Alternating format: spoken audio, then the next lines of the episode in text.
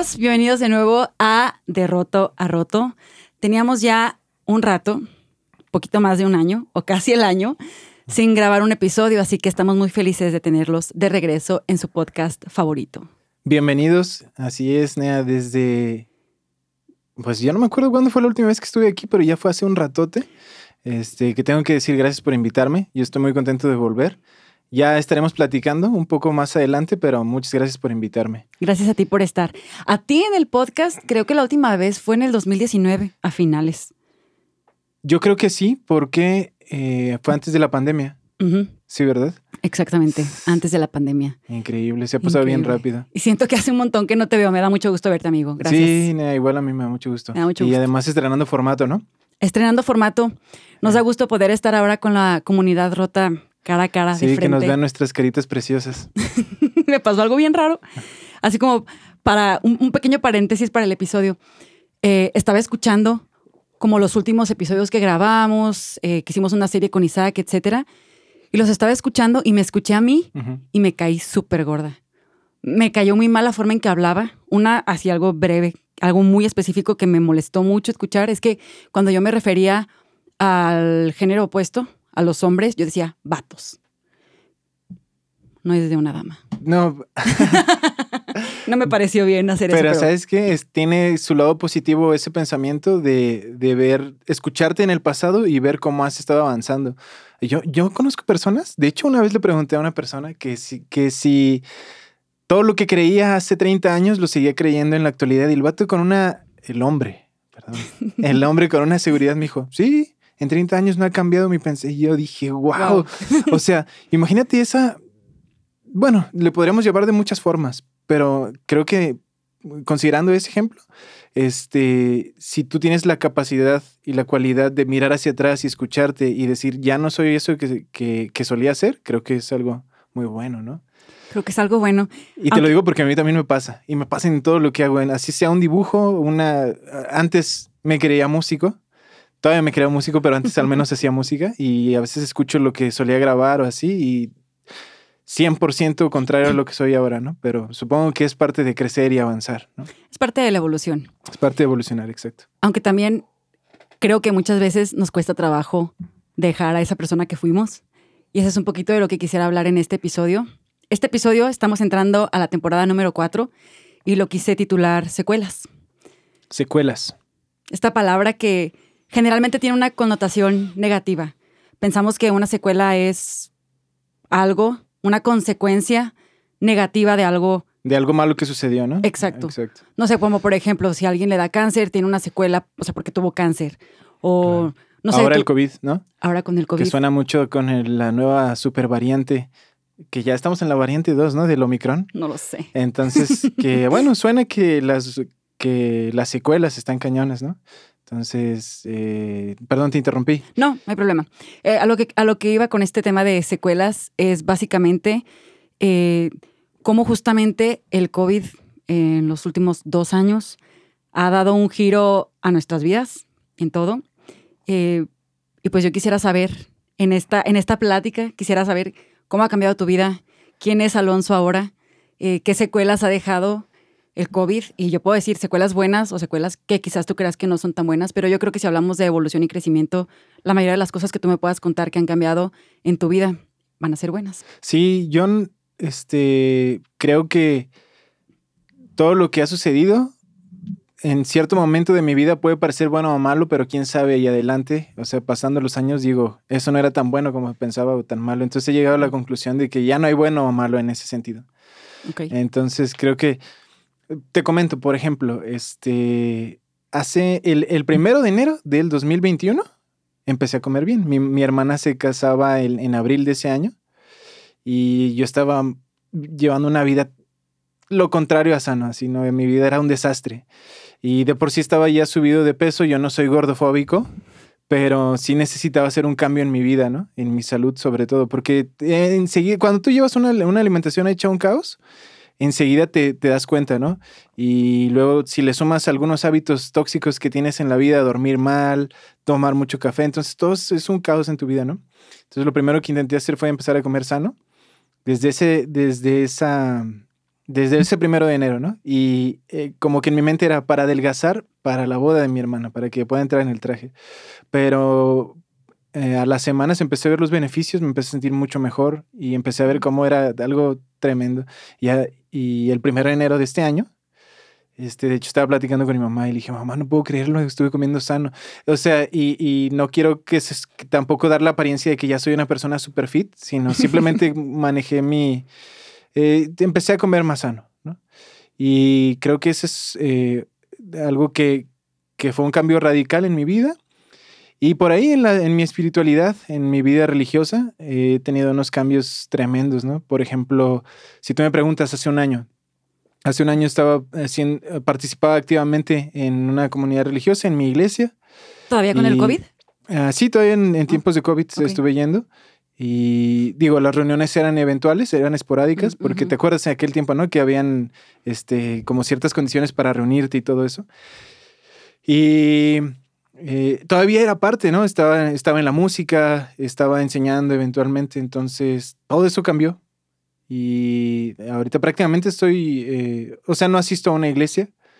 Eh, estoy contento y estoy tranquilo así en esa, en esa modalidad, pero sigo siendo eh, creyente, sigo este, pues viviendo una relación con Dios, ¿no? Desde mi perspectiva.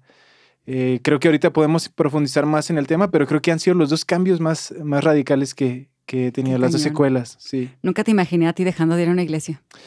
Sí, ni yo, ni yo. O sea, la verdad es lo menos que te imaginaba haciendo porque yo siempre te vi muy feliz. Sí. En el proyecto específico, el colectivo MJ, siempre te vi como, te vi como muy contento haciendo eso. Y la verdad, pues eres muy bueno. Ah, gracias. O sea, eres bueno, eres bueno enseñando, eres, eres bueno, tienes como que un estilo muy particular cuando estás enseñando. Gracias. Y creo que mucha gente se identifica con eso y es como muy dinámico, pero, o sea, nunca me imaginé ese cambio. Em, Fíjate, de, de MJ, ahorita dices que me veías muy feliz. ¿Y si era feliz? Y no tanto. Pero no, no, o sea, fue, en mi vida era una, una montaña rusa tremenda, ¿no? Y, y, eso es interesante a lo que los cristianos llamamos el ministerio. El ministerio es una vida, o sea, luego estás dentro y te acostumbras, pero sales y dices, ¿cómo lograba hacer eso? Habían, habían sábados, domingos, semanas que estaba ahí. Todo el tiempo. Todo el tiempo, todo el tiempo.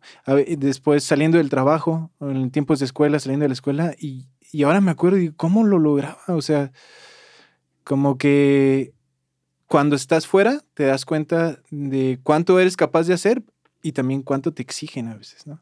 Sí, ¿cuánto, cuánto te exigen y cuánto también uno llega como a exigirse? Porque tenemos como, bueno, a mí lo que me llegó a pasar es que yo creía que tenía que hacer cosas dentro de la iglesia para que, no sé, los pastores me pelaran o para atender un lugar o para lo que sea. Pero respecto a eso que comentas del ministerio, eh, creo que es por eso que me gusta tanto este podcast, porque no está atado a la cobertura de nadie. Sí, eso es bueno. Y realmente lo hago por mero placer, porque me gusta platicar y porque se siente muy, se siente muy chido cuando te llegan mensajes de otras personas de lugares que ni siquiera he ido, pero que nos escuchan. Y a mí me gusta que sea como una comunidad genuina, que a lo mejor no tenemos un lugar específico y no tenemos un horario ni nada, pero que ahí está. Y yo quería empezar, este episodio yo le iba a empezar diciendo, ¿por qué dejamos de hacer el podcast el último año? Y la verdad es que siento que no necesita una explicación, o sea, simplemente no era el momento de hacerlo, eh, no era el tiempo y ya. Los descansos son buenos, las pausas. Sí, o sea, creo que fue muy bueno y creo que ahorita eh, teniendo un nuevo formato, eh, lo podemos hacer de una manera diferente. No, pues está, está genial. Yo sí eh, considero bueno tomar un, hacer un paréntesis y animarte a que lo sigas haciendo.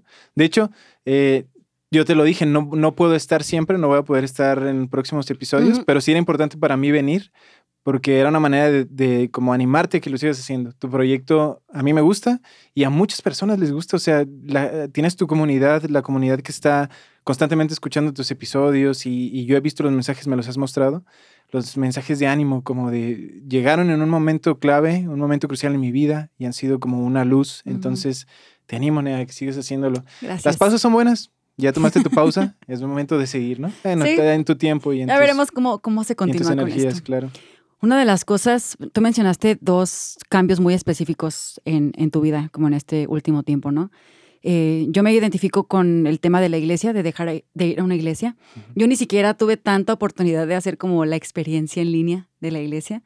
Eh, y creo que los últimos dos años mi vida espiritualmente ha sido como una montaña rusa, en el sentido de que el, el primer año del COVID sentí que fue como que totalmente en, en- o sea, como en, en caída. Y me refiero al tema relacional con la iglesia, el ministerio, qué onda, o sea, como que nada de eso. Pero hablando específicamente del último año, 2021, creo que pude empezar a recordar cosas que eran muy importantes para mí, como cosas muy, a lo mejor muy íntimas, pero cosas que crees que son muy tuyas y de Dios y de una relación que tú sabes que tienes y que existe. Claro. Eh, a veces no la puedes explicar, pero sabes que está.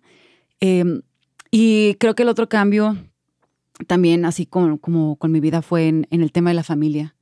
Creo que nunca le había dado tanto tiempo y tanta importancia a convivir con, pues, con la gente con la que he estado básicamente desde que nací. Abuelos, hermanos y mi mamá. Básicamente ese, ese círculo. Y fíjate que yo pienso que la familia siempre es un, es como una fibra muy sensible. O sea, porque ahora que lo, que lo dices también, yo he estado experimentando cambios en, en familia, este, pues así muy radicales, ¿no? Y, y al mismo tiempo de lo radical, son cosas que sabes que en algún momento van a suceder y incluso lo sabes de por vida, ¿no? Que a lo mejor vas a dejar, hace mucho, tú conoces a Ayrton, hace mucho que no lo veo y estamos bien, pero no lo veo porque cada quien ha seguido su vida de adulto y en el caso de mi hermana se casó, o sea, son cosas buenas, ¿no? Claro, para ambos, o sea, Ayrton está muy bien con sus proyectos, mi hermana está muy bien con sus proyectos, está recién casada, bueno, ya se va a cumplir un año.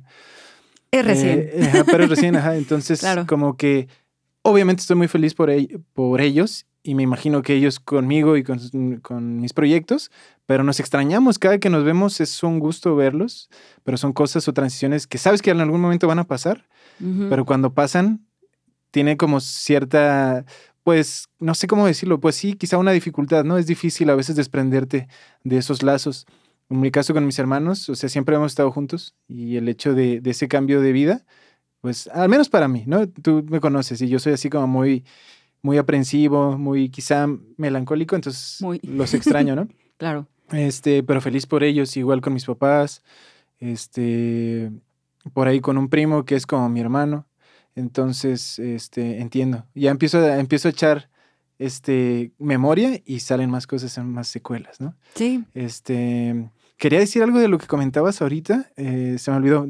Sí, en lo que me, ahorita recuerdo. Sí, básicamente es, ahorita que dices esto de, de las secuelas, por ahí puse en Instagram, subí una, una foto que decía hice borrón y cuenta nueva, ¿Cierto? eh, dejando atrás toda mi vida anterior. Es una frase que tomé de un libro que leí, no sé si lo has, no sé si lo has visto, lo has escuchado o lo has leído, es El hombre en búsqueda de sentido. De No lo he leído. Víctor Franklin. Bueno, es un libro súper bueno.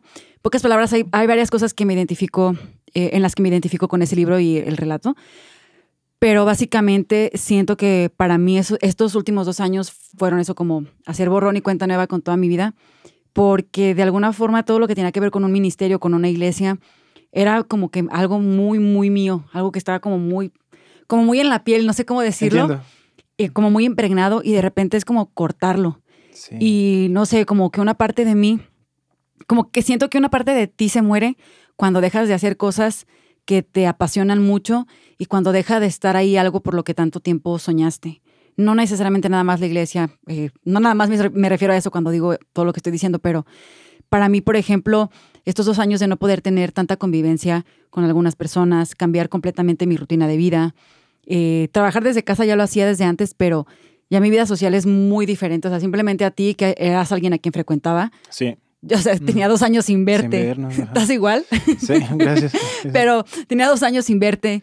eh, y eso, no sé, de alguna forma como que pega, porque es como, para mí es como sentir que una, una parte de mí ya no está y estoy intentando encontrarla. O sea, porque simplemente a veces el pasado o quien fuiste es un lugar conocido y lo conocido es seguro.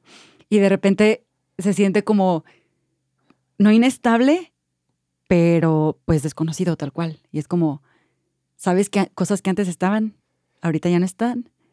Y es como si te tocara construir de nuevo o te toca construirte de nuevo y a veces no sabes por dónde darle. No, y, y la pandemia a los que somos sociales nos pegó duro. Ah, O sea, para mí ha sido un shock. Por ejemplo, yo también solía salir mucho y tenía, o sea, soy una persona que hace amigos fácilmente, ¿no? Este, pero llegó la pandemia y también salió como al descubierto esa parte mía, de, de quererme quedar encerrado en mi casa, de estarme cuidando y todo Mm. eso. Y me creo que sí se me pasó la mano porque llevo ahí, en- o sea, encerrado, Ermitaño. todo el tiempo encerrado y ahora es lo más normal para mí. Llega el sábado y ahí estoy así. Digo, ¿qué voy a hacer? Ah, pues seguir encerrado, ¿no? Porque, Claro. porque afuera está el Omicron, ¿no? Pero sí, eh, te entiendo. No sabes cómo te entiendo, Nea, porque eh, nos conocemos de hace muchos años. Sí. Sabemos. ¿Y dónde nos conocimos? En la iglesia, en los la proyectos iglesia. de la iglesia. Y siempre que nos veíamos era para cosas relacionadas. Y, y- y yo te conozco, tú me conoces y sabes que hacíamos las cosas con mucha pasión, ¿no? Sí.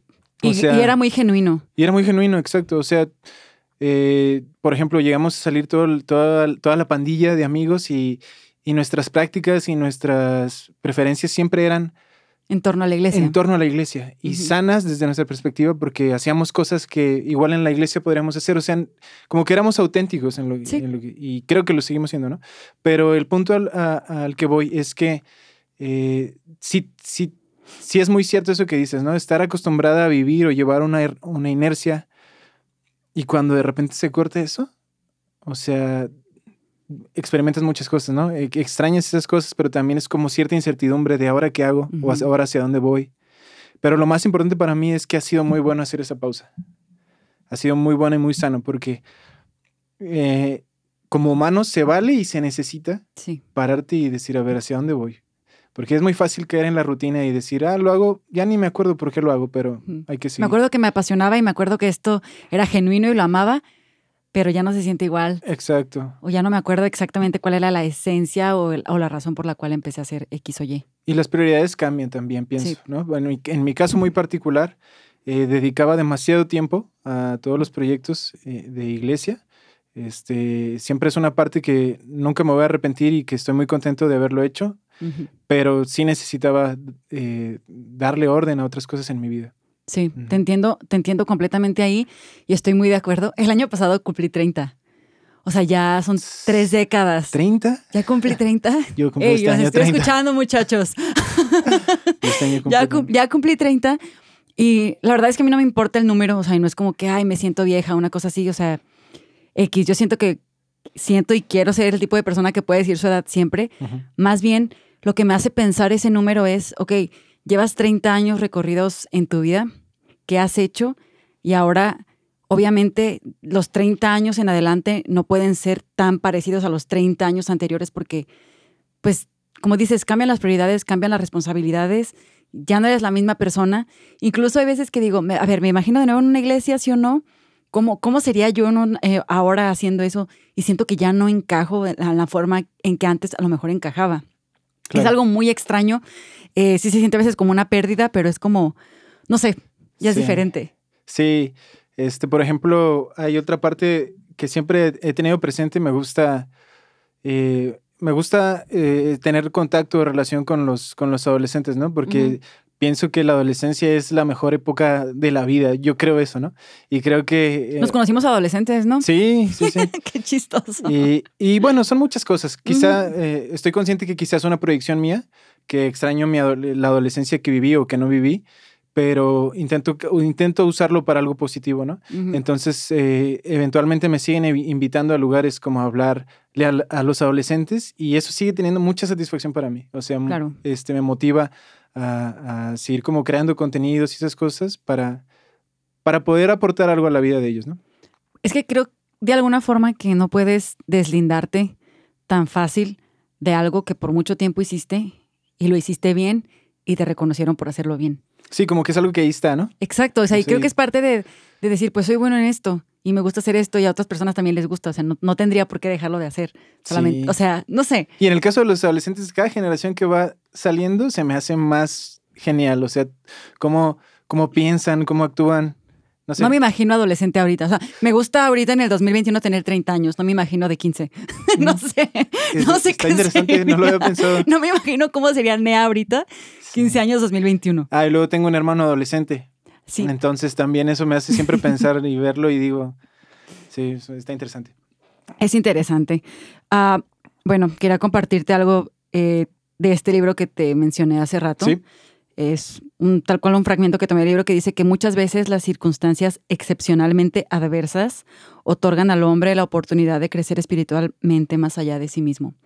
Para hacerte un pequeñísimo resumen, este libro, y creo que lo voy a mencionar mucho durante diferentes episodios, este libro es de gente que está viviendo en un campo de concentración nazi. Este libro lo escribió un psicólogo, pues, que estaba analizando las personas que él también era, era preso, pues estaba viviendo ahí, pero lo que voy es que era una circunstancia adversa. Y él logró salir adelante, o sea, logró no morir en el tiempo que estuvo, en los dos años que estuvo viviendo en condiciones horribles, logró sobrevivir. Pero lo que voy es que estas circunstancias que a veces parecen adversas, sí pueden sacar las cosas, lo mejor de nosotros. Creo que a veces incluso te enfrentas a ti mismo y a una parte de ti mismo que no conocías y es lo que quizás te puede dar miedo. No sé si alguna vez te ha pasado en este último tiempo con lo del COVID que has convivido mucho contigo mismo y menos con otras personas y tienes más oportunidad de silenciar alrededor y estar solo con tus pensamientos. No sé si te ha pasado que dices... Sí, muchísimo. ¿Qué rayos?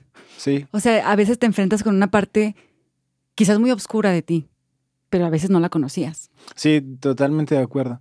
De hecho, este, como te dije, mucho tiempo he estado solo desde que empezó la pandemia y de repente tener contacto con alguien, casi, casi con quien fuera, empezaba a percibir, eso, eso fue un fenómeno muy extraño. Empezaba a percibir cosas que esa otra persona hacía o decía que me recordaban a mí mismo, pero en, algo que no me gustaba de mí. Por eso era lo que hablábamos antes de que empezara. Una proyección, como una proyección y, está, y está en cañón. Sí, eh, perdón. Un ejemplo. Uh, por ejemplo, eh, estaba hace como, ¿qué será? Unos tres, cuatro meses, este, tuve una conversación con una persona que solía haber seguido. Hace tiempo que no lo veía. Y, la manera en la que esa persona me argumentaba cosas, yo decía, ese es el Alonso pre-COVID, ¿no? O sea, y, y, digo, ¿cómo cómo yo podía pensar lo que él piensa y cómo podía hablar como él habla, o sea, con esa, bueno, así lo vi yo, ¿no? Con esa prepotencia. Arrogancia. Arrogancia, exacto. Y yo dije... No sé cómo nunca nos peleamos. Tú y yo, bueno, es que también yo tengo ese lado así como muy, muy pacífico, como de que si, o sea, si, si tú me dices, a ver, quiero hablar bien de esto, yo sí te voy a decir, ah, bien, está bien, pero mientras no me digas eso, yo, Sí, está bien. Los, ricos, los pobres son pobres porque quieren. Ajá. Y, ya, si no me, pero si me dices, no, a ver, quiero que me des tu punto de vista, que me des, ahí segura con lo que, con todo lo que implique, va. Entonces yo creo que por eso no nos peleamos. Sí. Aunque no, no necesariamente creo que habríamos peleado, pues, pero, pero entiendo la expresión, ajá. Sí. El punto es que me pasó mucho eso, ¿no? Como, como las personas argumentan o como eh, cómo, es muy fácil caer quizá en esa arrogancia, ¿no? Me imagino que no, no es algo que, que he podido quizá solucionar completamente, pero al menos ya estoy consciente y creo que es un buen primer paso. Sí, incluso a mí me pasó viendo algunos podcasts grabados o sea, es como que tan fácil estar viendo a la gente hablando y tú, ¿por qué hablas así? No sé qué. Seguramente otras personas piensan lo mismo de ti. Pero a fin de cuentas es una proyección. O sea, lo que a mí me llega a caer mal de ti o lo que llego a criticar de ti es porque en algún momento lo identifico con algo que odio en mí. Sí. Algo que no soporto. Sí, suele pasar. Eh, porque es más fácil ver en el otro lo que te molesta de ti. Porque si lo ves en ti mismo, eh, implicaría que tienes que hacer algo al respecto. Un trabajo. Y pues muchas veces no nos gusta como ese paquete, ¿no? Exacto. Exactamente. Mencionaste también hace ratito al inicio que, que una de las cosas que cambiaste mucho en el 2020-2021 fue tu alimentación. yo, yo me identifico en esa onda, bueno, no tanto que haya cambiado mi alimentación, pero cambié la forma de verme a mí misma. O sea, bueno, tú me conoces, yo siempre he hecho ejercicio o he entrenado, que cuando jugaba básquet, he ido a clases de baile, he sido la señora de la zumba. Pero bueno, lo último que hice, y también lo he mencionado en algún episodio, y que me gusta mucho es el gimnasio, ¿no? Y el trabajo de fuerza y las pesas, etcétera. Esto a mí me encanta. Cuando fue lo del COVID, pues adiós entrenamiento, adiós gimnasio, adiós tener a un entrenador gritándome y haciéndome llorar porque pues eh, me ponía unas friegas. Pero ahora he podido disfrutar mucho en un espacio en mi casa, tener como mi propio gimnasio y mi propio lugar, santuario, templo, donde me regalo, porque a mí, para mí es muy importante el ejercicio, o sea, eso es algo que no puedo dejar en mi vida, pues. Lo que me gusta eh, ahora en mi forma de verlo es que no lo hago porque quiero estar delgada, no lo hago porque me quiero ver bien, no lo hago porque quiero específicamente lograr un objetivo físico, por así decirlo, y que quiero que los demás se den cuenta que, está, que, que tuve ese logro, sino que ahora mi cambio, teniendo el mismo hábito, pero con una mentalidad diferente, lo he disfrutado muchísimo más. O sea, ahora es como, hago ejercicio por el mero placer de hacer ejercicio, porque para mí es una distracción. Eh, sí, porque me gusta sentirme fuerte y poderosa, pero ya no es porque quiero que la nea del espejo se ame y se acepte de cierta forma. Es como, me siento bien así. O sea, no me necesito. solamente. Exacto, y no me tengo que matar. O sea, hago de 30 a 45 minutos y para mí estuvo bien. Antes estaba dos horas en el gimnasio. o sea, ¿qué onda? Mira, te voy a decir algo. Échalo, sí, me acuerdo mucho de, de, tu faceta, este, ¿cómo decir? Eh, como fit, tóxica. Ajá, así era como de, no manches, Sayi, ¿me traes una taza? ¿Quieres que te la traiga él porque no haces ejercicio, verdad? Y yo, Nea, tranquila, no estoy diciendo eso. No, es que nunca haces nada. Y él, Nea, o sea. Nunca te dije eso. No, no, no, obviamente pues, es un ejemplo, pues, pero. Pero sí era exagerándolo, pero sí, era súper intensa. Mira, algo que sí pasó. Un día en, dijiste que, que la, vida física era un reflejo de la vida espiritual y yo. Sí. Bueno, qué horror. Pero, o sea, ahorita suena chistoso. No, no me da risa. Pero insisto, me da vergüenza. insisto lo que hablamos al inicio, ¿no? Se ve que uno este, se ve que estás creciendo, estamos creciendo, avanzando y eso es bueno, ¿no? Sí, qué fea persona. Qué vergüenza. no, pero es que ahora, por ejemplo, la palabra fit, eh, que realmente como que fit es como que algo que se ajusta o, o sea, ya no siento que fit sea como esta persona que ves bien musculosa y... ah, entiendo, entiendo. Sí me explico, es como que es todo aquello que se adapta a tu estilo de vida y te hace sentir bien y que no te tienes que castigar. Claro para sentir que, que cumpliste o que te cumpliste a ti mismo. ¿Sí me explico? Y antes no lo veía así. Sí, tocas un, un punto importante que también he, pensado mucho en este tiempo y es la cuestión de la culpa. Ah. La culpa es, es, es algo horrible. silencioso que está ahí siempre.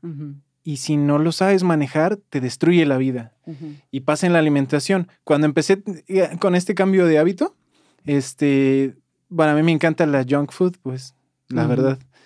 Y, a veces era de que llevaba, al inicio, llevaba, duré meses comiendo muy sano. Los primeros meses fueron los mejores en ese sentido. Y mi hermana, mis papás me decían, oye, hay que ver, nos vamos por una hamburguesa, ¿no? No vamos a ir marcas porque no tenemos patrocinadores. ¿Cómo se llama, ¿Cómo se llama el lugar que te gustaba de las costillas? Ah, señor Stone, sí. Ah, sí, me gustaba muchísimo. Por cierto, bueno, luego cuento esa historia. El punto es que decía, ¿no? Y, y, al final iba y me sentía con una culpa tremenda. Ajá. Eso es horrible. Y en una ocasión, este, como para compensarlo, ignorancia, una persona que apenas empieza a comer sano, mm. ignorancia. ¿Hacías mucho ejercicio? No, este, no comí, mm. eh, hice como un ayuno bien, bien extremo mm. y empecé como a distantearme, pues cosas pasaron en eso. Me imagino que alguien que está empezando en esa en esa rutina se ha de identificar, ¿no? Con esto. Pero entonces la culpa es así y de hecho quería hacer una ilustración también con lo que decías, ¿no? De, de, de que haces ahora las cosas porque las disfrutas y no para, para encajar en algún lado. Y, y yo lo comparo como una ilustración con mi vida espiritual. Este, quizá en un error mío en el pasado, tenía como la expectativa de, de que tenía que cumplir ciertas cosas, ¿no? Pero ahora todo eso ha cambiado la cosa es más íntima. O sea, ya no trato de convencerle a las personas de que vivan algo o, me preocupo porque no están viviendo una espiritualidad, mm. sino simplemente lo he dejado para mí, en mi intimidad. Mira, las, lo que yo creo, percibo de Dios, lo que conozco de, lo que yo creo de Dios, es algo íntimo, es algo mío. Y ya no voy por la vida gritándole a todos, hey, esto u otro, ¿no? Y, y eso también ha sido muy sano para mí. Me identifico un buen con eso, porque, por ejemplo, la NEA de antes que cantaba en la alabanza y dirigía la alabanza. Era la Nea que levanta tus manos. O sea, era como esta Nea del cristianismo emocionalista, donde... El más peligroso. El más peligroso. Sí, sí, o sea, te invito a que vivas una experiencia en este momento porque la música suena chida, porque estamos cantando bien bonito. Eh, ya no me imagino haciendo eso, justamente por lo que tú estás diciendo. Ya la espiritualidad es un tema que me preocupa no me preocupa, pero me ocupa a mí. O sea, ya no voy por la vida pensando en mi vecino no es salvo, le gritó a su esposa. mi vecino, o sea, ya no voy por la vida queriendo Predicar. ¿Puedo interrumpirte? Sí, puedes. ¿O no, no te pasaba al revés? O sea, decías, y esta persona es bien buena, pero no es salva. No. O no, o sea, mí llegó a pasar y llegaba a platicar con personas de que, mira, él es bien respetuoso, este... Podría y- ser cristiano. Pero no es cristiano. y es como, lo- ahora lo pienso, bueno, ya traía tiempo yo como con esos pensamientos, Ujú. pues, ¿no? Pero ahora digo, digo, o sea, solamente hacer énfasis en eso, cómo hemos cambiado, ¿no? En este tiempo. Sí, está cañón. Y, por ejemplo, digo, tanto tiempo me sentí responsable de que los chavos de la célula estuvieran bien y que el grupo en casa y no sé qué tanto. Y cuando salíamos a tocar o lo que sea, era como, yo realmente siempre tenía como un interés genuino en yo primeramente estar bien para poder hablar algo bien, ¿no? Porque llegas a creer que tu vida influye tanto en la atmósfera donde te estás moviendo que las personas van a ser influenciadas por tu espiritualidad. Sí. Creo una parte de eso, pero no en el contexto emocionalista del que estábamos hablando. Sí. A lo que quiero llegar es que ahora, como ya no tengo esa responsabilidad, esa carga, ya no tengo esos ojos encima de mí que están esperando algo, eh, e- este año simplemente, bueno, empezó desde el año pasado, que sí reconozco que me había alejado un poco de las prácticas cristianas de la oración, la Biblia, etcétera, porque realmente no sentía que lo necesitaba y no sentía que no tenía a Dios cerca por no hacerlo. Y este año comencé a leer un libro que se me hizo muy interesante.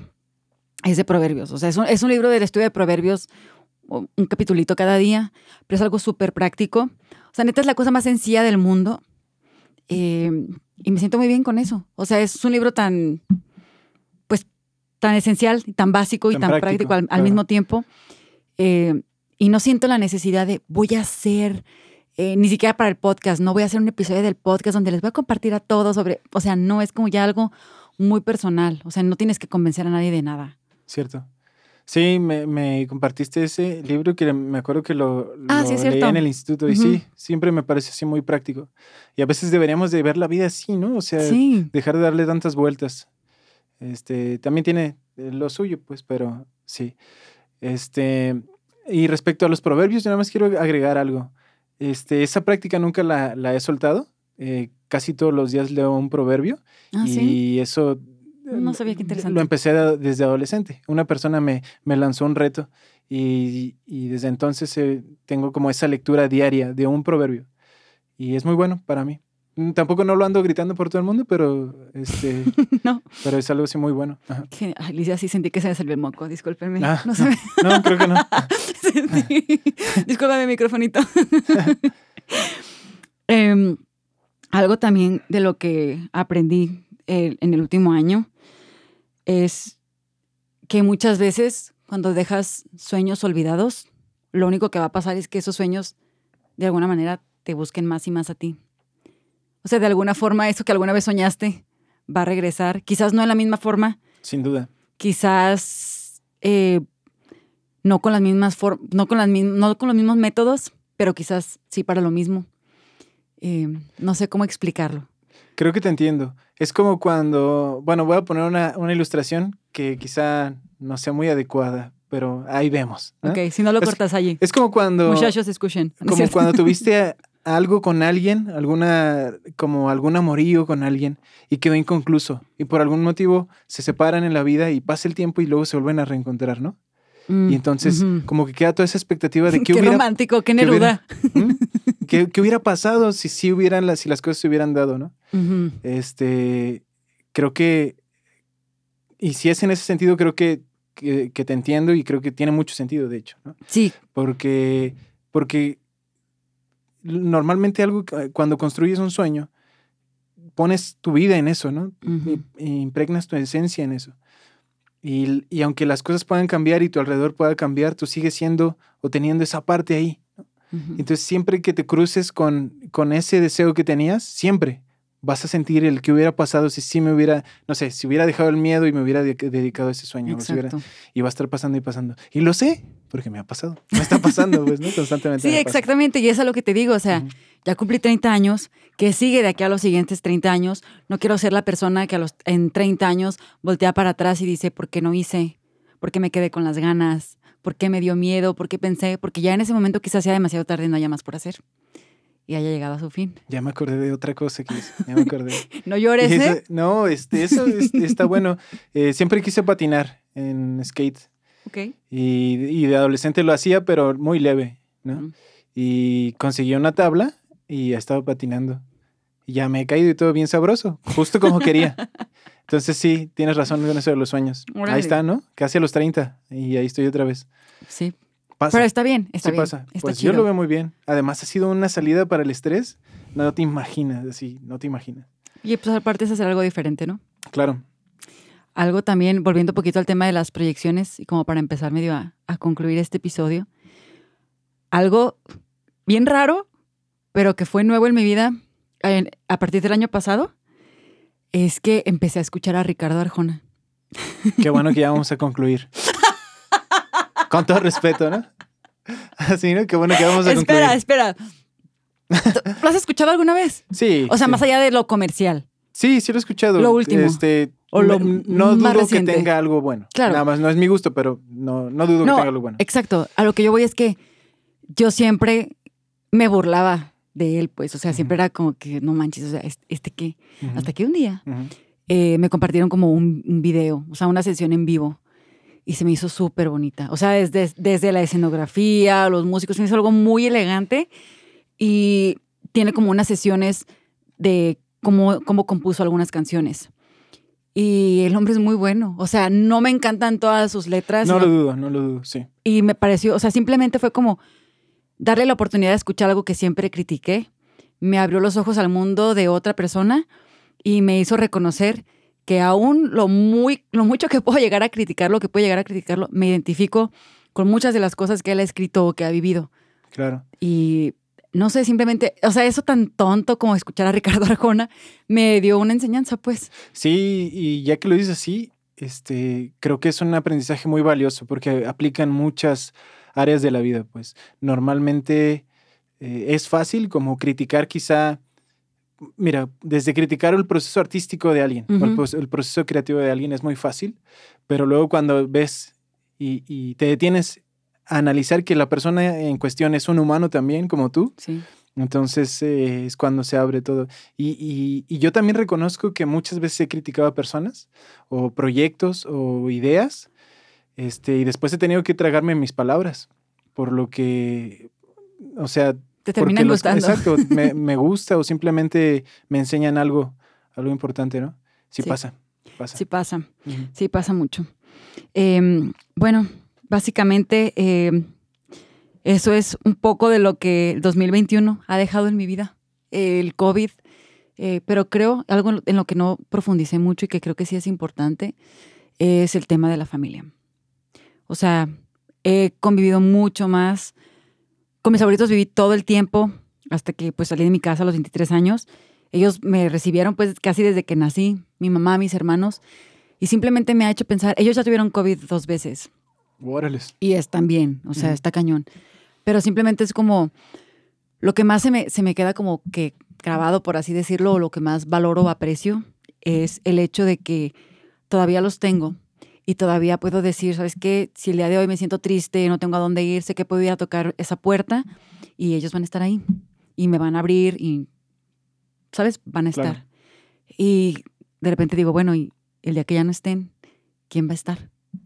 O sea, de repente es como, es esa parte de la incertidumbre de la que hablábamos, como parte de la secuela, es como, ¿y después quién queda? Y solamente es como una reflexión a, pues, lo que sea que nos quede por hacer en esta vida. Venga un COVID, se acabe, nunca se termine la pandemia, se ponga peor. Es como aprender a valorar cada segundo que tenemos con la, con la gente que amamos, incluso con nosotros mismos. Y creo que vale mucho la pena también, eh, pues, construir las relaciones, construir las relaciones que creemos que son importantes para nosotros. Sí, ya también quisiera decir eso respecto a la familia. Eh, creo que un aprendizaje importante este, al respecto es que eh, el tiempo se va rapidísimo y vale la pena aceptar a la familia, a, este, perdonar este, y aprender a relacionarte con ellos, eh, con ellos y a pesar de ellos, ¿no? Sí. Porque eh, vale la pena, ¿no? Como dices, en algún momento no van a estar y es mejor disfrutarlo. Me da pavor pensar en que no A estén. mí también. Suena muy menso, pero me da pavor porque digo, no sé quién más va a estar. Qué forma tan rara de terminar un episodio. No, es bueno, creo que es bueno, ¿no? Porque eh, es bueno que las personas lleguen a ese punto reflexivo. No todo siempre es positivo. Exacto. Lo que intenta ser siempre positivo es positividad tóxica. Es bueno que re- recapaciten de quien quiera, ¿no? Quien hace- Sí, exacto, quien se sienta a gusto con eso. Pero, No, solamente, eh, o sea, solamente era eso, pues, o sea, no es, no trato de que sea como una prédica que termina en un final melancólico, sino solamente es invitar a todos los que nos escuchan a valorar el tiempo que, que tengan aquí, con quien tengan cerca. Cuídense, cuiden su alimentación, hagan ejercicio, eh, su paz mental también, muy importante, tener cuidado de todas esas acciones que les quitan su paz. Y mm, una pregunta para finalizar. ¿Cómo hizo mejor o peor tu vida este encuentro? Es para ti. ah, es para mí, yo pensaba que para los que nos escuchaban. Eh, ¿Cómo hizo mejor este encuentro? ¿Mejor Eh, o peor? ¿En qué cambió tu vida el habernos vi- visto hoy? Ah, bueno, es una pregunta este, como muy amplia, pero creo que, me, creo que la responderé diciendo que aporta mucho a mi, a mi paz mental el, el volver a ver amigos. Este, tú sabes que eres una amiga mía que aprecio mucho. Te repito lo que te dije al inicio, sigue con el proyecto, te animo a que sigas con el proyecto, que no te rindas y ver a mis amigos aquí, a los, al Tommy, al Lagos, al Salle y a David, que ahí anda. Eso estuvo que- muy interesante. Este, sí, me da gusto también verlos y entonces es muy bueno, siempre es bueno. Cuidan a sus amigos también, la familia que uno escoge. Exacto. Pues bueno, amigos, eso fue todo para este primer episodio de la temporada 4. Esperamos estarlos eh, no viendo, tampoco escuchando, pero esperamos estar recibiendo sus mensajes próximamente. Leyendo. Exacto, leyéndolos y esperamos que esta audiencia siga creciendo. Gracias por estar. Nos vemos. Bye. Adiós.